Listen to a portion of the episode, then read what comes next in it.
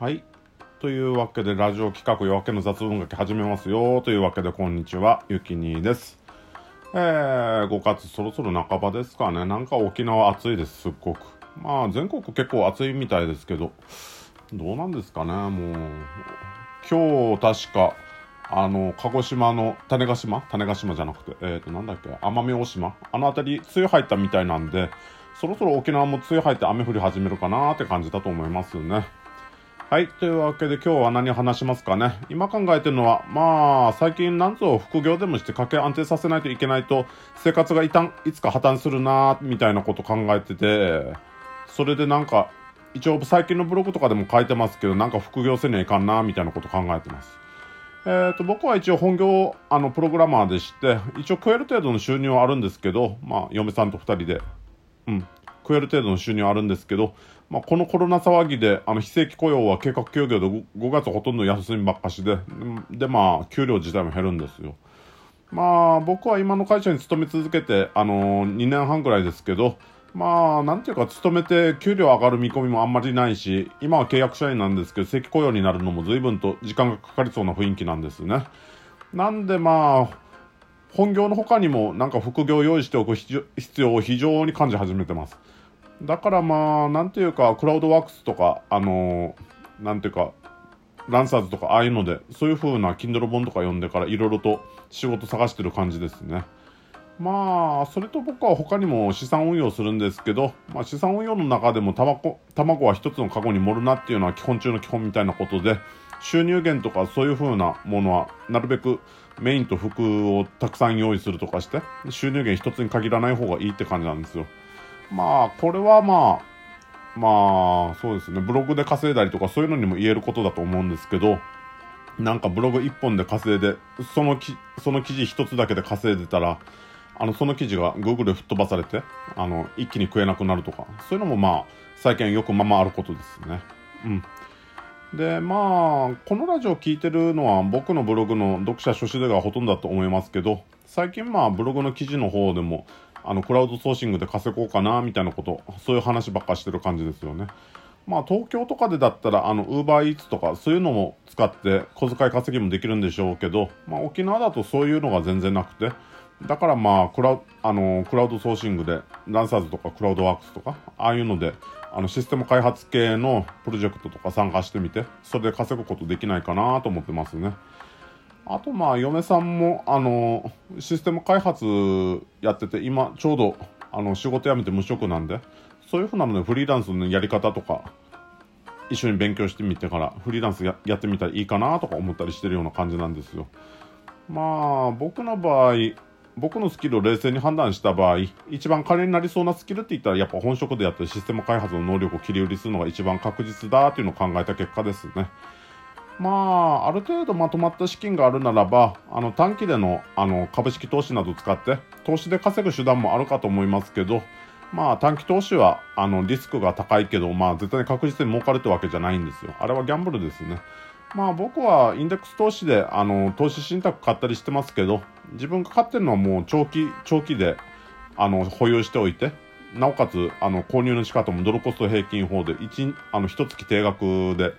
毎月定額で買い続けるみたいなドルコスト平均法でリスク分散してる感じなんですね。なおかつ、あのー、全世界株式インデックスファンド、楽天のやつなんですけど、これ使って、まあ、投資信託買うのにも、リスクは世界中の株式に分散させながらやるっていう風な感じでやってますね。まあ、あんまり大きく儲からない代わりに、まあ、それほど大損するリスクも低いやり方でやってるわけですね。で、まあ、なるべくならば、こういう投資信託とか、あの、長期運用する、まあ、インデックス投資のやり方言うならば、やるならば、まあ、現金70%でこれ、投資信託30%みたいな、そういうふうなやり方でやって、あの、大損しないようにするのが一番いいって言われてますけどね。まあ、僕はもう、そんなに金ないんで、投資信託に全突っ込みとか、そういう風な状況ですけど、これ改めんといけんなと思ってますね。まあ、別に僕は、あの、プログラマー転職だと思ってるんで、別に働くのは苦痛じゃないんですよ。なんか株式、投資信託とか買ってるからって言ったって、あのー、なんていうか、ファイヤーとかあるじゃないですか。なんか、セミリタイヤとか、あの、脱社出するとか、あのあたりですね。まあ別に、そういうのをや狙ってるわけじゃないんですよ。働きながら、あの、老後資金貯めていって、あの、まあ、70、80歳まで一生働き続けるのは無理筋だなと思ってるんで、あの老老年期はあの資産運用で貯金したお金と年金でなんとか食っていく計画で生きてるって感じですね。まあ僕らの場合年金がそれまであるかどうかわかんないですけどなんでなるべくは多く貯金したりとか投資回したりする必要があるなと考えてて実際まあ今投資信託積み立て NISA やってるんですけど月2万ぐらいしかあの積み立てできてないですからねこれだとあんま老後までまあそんなに貯蓄できない感じなんでできるならばもう貯蓄できる貯蓄する額とか増やしていきたいなとか思ってますね。でなんとかそういう余剰資産を増やさないといけないなと考えててまあ今利用してるのはまあ積み立て NISA だけなんですけどできれば iDeCo の枠も利用してあのー、まあ減税というかまあ税金とか賢く利用できるようにしていきたいなとは思ってますね。まあなんでまあ月に貯金や投資に入金できる入金力を増やしていきたいなと思っててできるだけこういうあの服で収入まあそうですねクラウドソーシングとかそういうのもできるんであればやっていきたいなと思ってるんですけどねまあ立花レイって人があの臆病者の億万長者入門という本で紹介してたあの計算式なんですけど総資産は収入引くの支出プラスの資産かけるの運用利回りっていう風な感じで考えるらしいんですね。実際まああの総資産を増やすためにはあの収入を増やすか支出を減らすかあとはあの資産運用の利回りで増やすかだけしかなくて他になんか細かいこととかは考えなくてもいいって感じなんですけどね。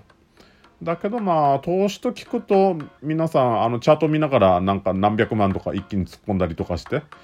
それで大金を動かしてあのリターンリターン何百万得られたりとか、それで一気に破産したりとか、そういうふうなバシバシ稼いだりとか、金を動かすのを想像するかもしれないですけど、ああいうのは投資ではなくて投機なので、あれはギャンブルです。まあ、パチンコや宝くじ買うのとそんなに違いはないですね。ああやって大きく動かしたりするのは。あんなに動く、あのー、株とかに突っ込んだりするのは。あれは、投機であるんで、あのー、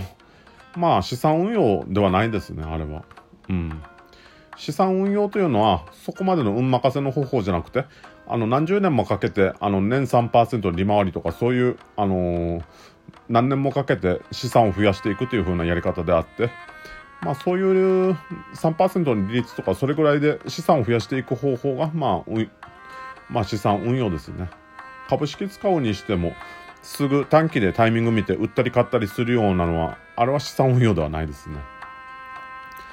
まあなんでまあ資産運用というのはそこまで劇的に大儲けできる方法でもないんですけど、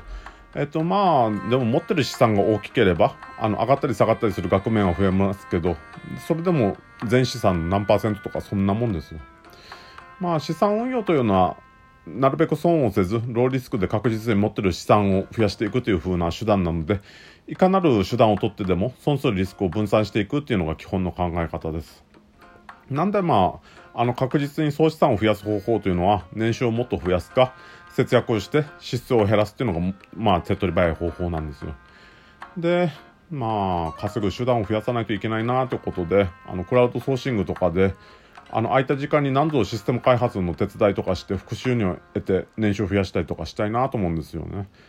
だけど確か確定申告が必要になるのは年間20万以上稼ぐと確定申告必要になるっていうんですけどまあそこまであのいきなりクラウドワークスクラウドソーシングとかやって一気に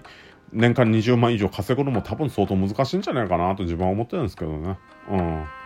まあ実際そうじゃないですかね。まあアルバイトとかまあ一番手っ取り早く稼ごうと思ったらアルバイト、うん、コンビニバイトでもやった方が体を動かして稼ぐの。まあ確実に金が取れますよあれは。うん。だけどうちの会社っていうのは副業禁止でしたね。まあこのクラウドソーシングにしてもまあバレないようになんとかやってこうみたいな。まあ嫁さんの名義で仕事取ってきて自分が実際仕事やってあのそういうのは全部嫁さんの方の名義でやっちゃおうかなみたいなそうそういうふうなこと考えてる感じなんですけどね。まあそうですね。あとはもう節約して減らせる支出はもっと減らしていって。まあ1万稼ぐのと1万あの節約するの？変わりはないですからね。どっちかいうと、節約の方に力入れた方が稼げる稼げるっていうか、この資産を増やせる額は増えてくんじゃないかなと思いますね。まあ自分は別にお金持ちである必要はないですけどあの従前に人生を全うするだけの資産は必要必要ですよね。まあ老年期に入って金なくて別に金いらないって言ってもほん金がなくて本当に病気で苦しみながら死んでいくっていうのは相当苦しいはずですからね。まあ従前に人生を全うするだけの資産は用意しておかないとまあ路頭に迷って貧困老人とか嫌ですもんね。うん、そういうチャンネルそういう金儲けとかそういう資産運用とかそういうのもチャンネル貼っておいて今の時代の潮流読み解きながら賢い生き方する必要あるだろうなと思ってますね。まあそうですね資産運用も考えないといけない今からの時代考えておかないといけないですよ。何も考えず貯金してたとしても銀行に入れたとしてももうゼロ金利ですからね。うん、全く、うん、何も動かないですよ。まあ現金で貯金する必要もあるんですけどそれでまあ資本主義っていうのはインフレしていく社会なんでまあ現金の価値がどんどん落ちていくんですよ。そういうのからリスク逃すためにもあのー、こういう債券とか株式とかにあのお金を入れとくっていうのもまあリスク分散のために必要だったりするんですよね。まあ、資産運用っていうのはそういうの全般含めて考えるっていうのですね。うん自分がおすすめなのは水瀬健一の「お金は寝かせてあの増やしなさい」という本なんですけどあれが大体インデックス投資の基本全部書かれてますまあそのあたりとかまああとは歯医者のゲームとかあのそういうの読んでったりとかそういうのもいいかもしれないですねあじゃあ閉めますかはい。この番組では皆さんのお便りによって運営されてます。何かしら僕に聞きたい、くだらないことでもいいんで何か質問マシュマロにください。マシュマロリンクは紹介文の方に貼ってあります。もらった質問に関しては日曜日にラジオトークで番組使って回答します。皆さんのお便り待ってます。バイバイ。